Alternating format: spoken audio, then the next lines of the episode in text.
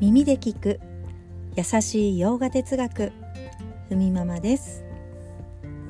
今日のテーマは自分が何かわからない。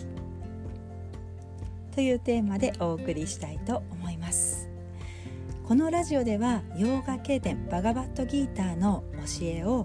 テーマを作ってねそれに沿ってお話ししています、えー、バガバットギーターは行いのヨガ。カルマヨガと言いますが大事だよと何度も何度も語っています。目の前にあることカルマヨガですね。目の前にあることをまずは素直な心でやってみて結果はどうであれ。失敗か成功かは長い目で見なければわからないよと結果は関係ないと。その前向きな行いがあなたの心を磨くんだとはっきりと言っています。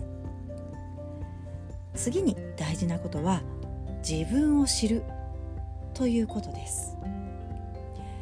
えー、人間のねこう特有の問題独特の問題っていうのは恐れや不安怒り、まあ、執着といったそういったものは自分が何かわからないから来ていると言いますそれだけが問題なんだとも言っていますそしてバガバットギーターの中で自分を知ること、うん、それをね知恵のヨーガと言いますが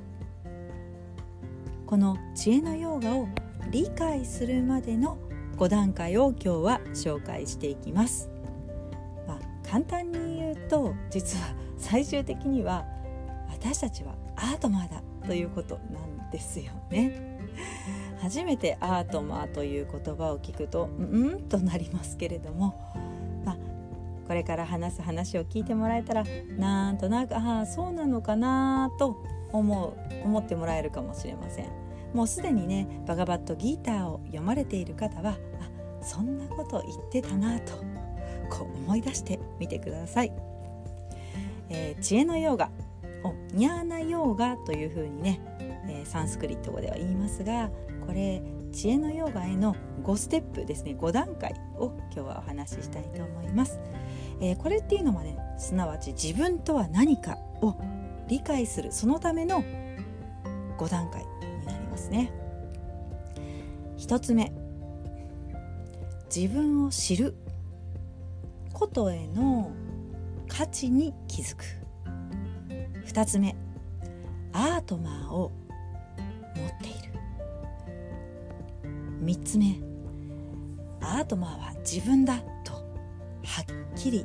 思う。4つ目。アートマーはやはり自分のことだと理解する。そして5つ目。アートマーのままぶれないということです。こんな風に 1から5まで叩きいただけたら「うんうん?」とね続くかもしれませんけれどもまず1つ目の自分を知ることのね価値に気づくということですね。えー、自由になるということは自分の世界の見方を変えることにあるのかもしれないということですね。例えばねこう今、ま、族とかまたは仲のいいお友達とか、えー、喧嘩とかしてると、まあ、時間がね経ったらうまく収束していくだろうというふうに何かねその間には、えー、また意見のやり取りはあるかもしれないけれども少し時間を置けば収束していくだろうというふうに少し自分をこう高い視点からというかえなんかこう自分とその相手の関係性っていうのもそういったものを築いていく。自分の在り方とかその方との関係性にねこう気づいていく。自分で見えている。もうすでに見えている。そんな感覚ですね。まあ、自分を知るということの価値に気づくと。そして2つ目。アートマーを持っているですね。アートマーっていうのが本来の自分という意味があります、こういうね本来の自分っていう感覚がなんとなくわかる。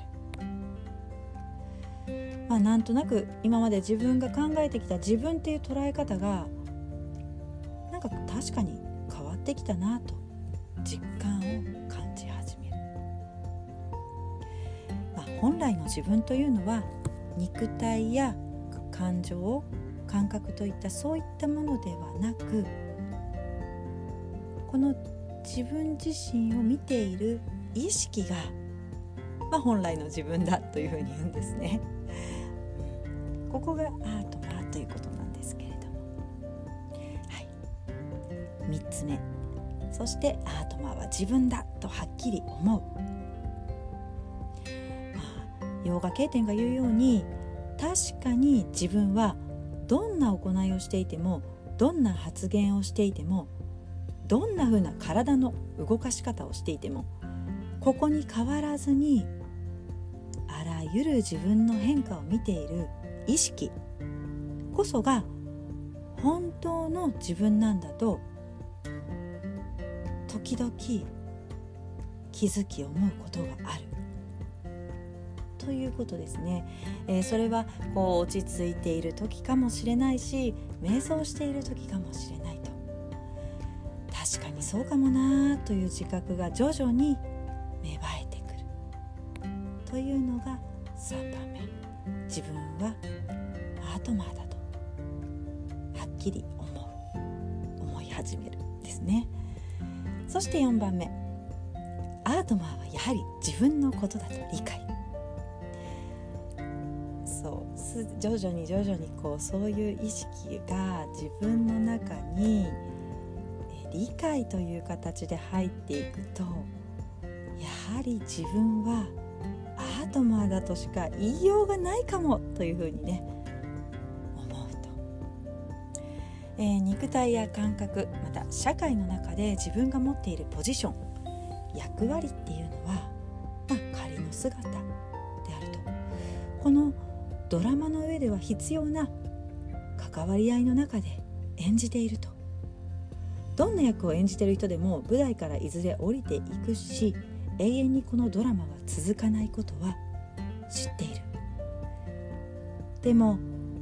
自分の存在というのは消えないということは経典が言うようにその通りかもしれないなという理解している。ね、アートマはやはり自分のことだと理解っていうのが4番目で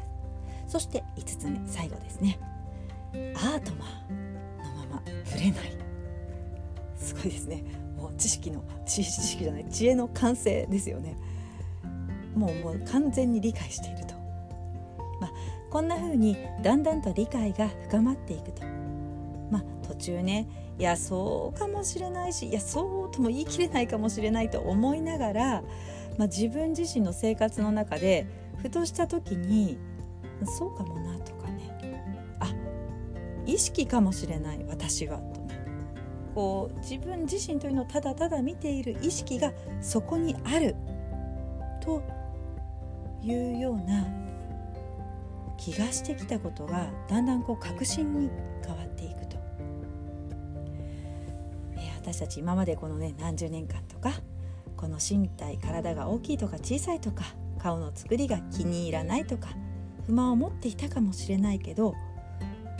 まあ、それはこの世界であなたがその体を持っていないと経験できない特殊な経験をするために選んで入ってきたものでそれだけに過ぎないと言います、心でもなければ感覚でもない。それを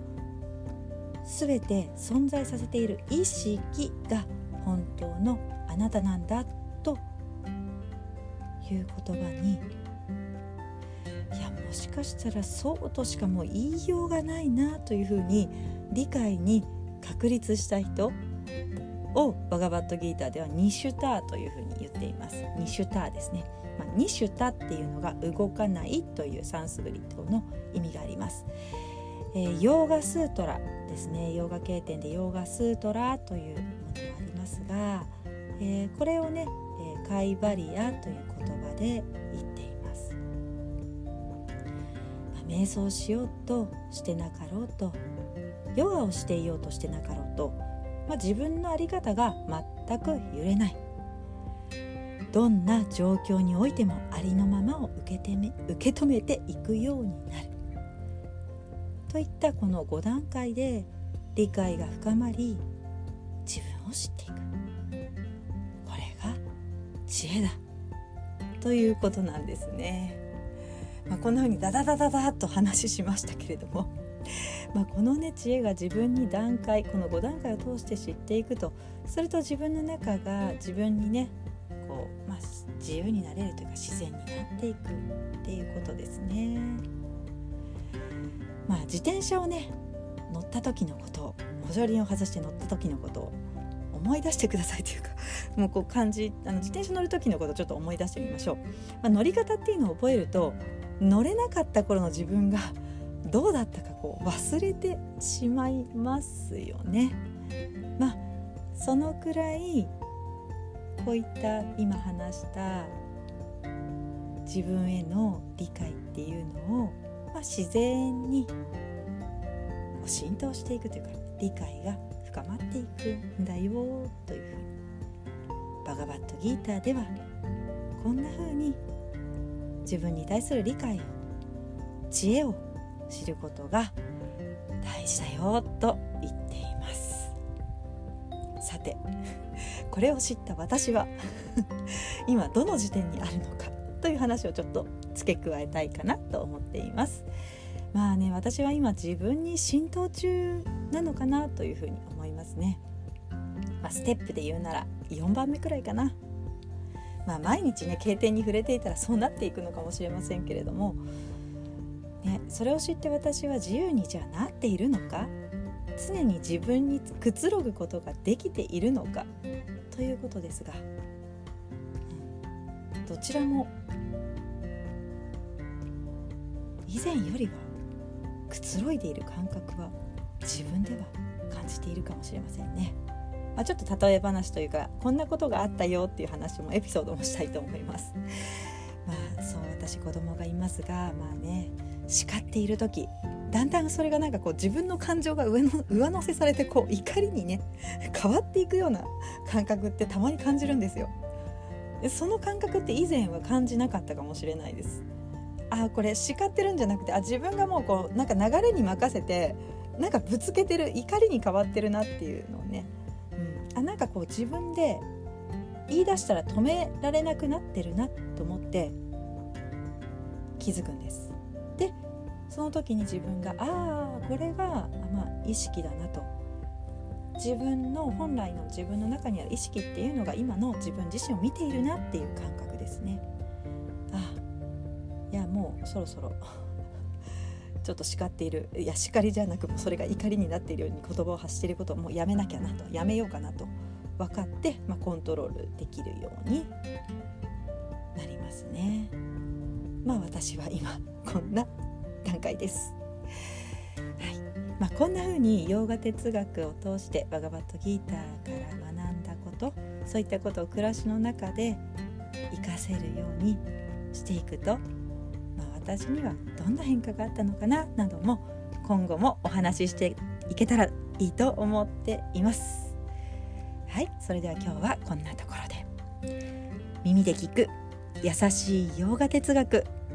ふみママラジオご清聴ありがとうございました。バイバーイ。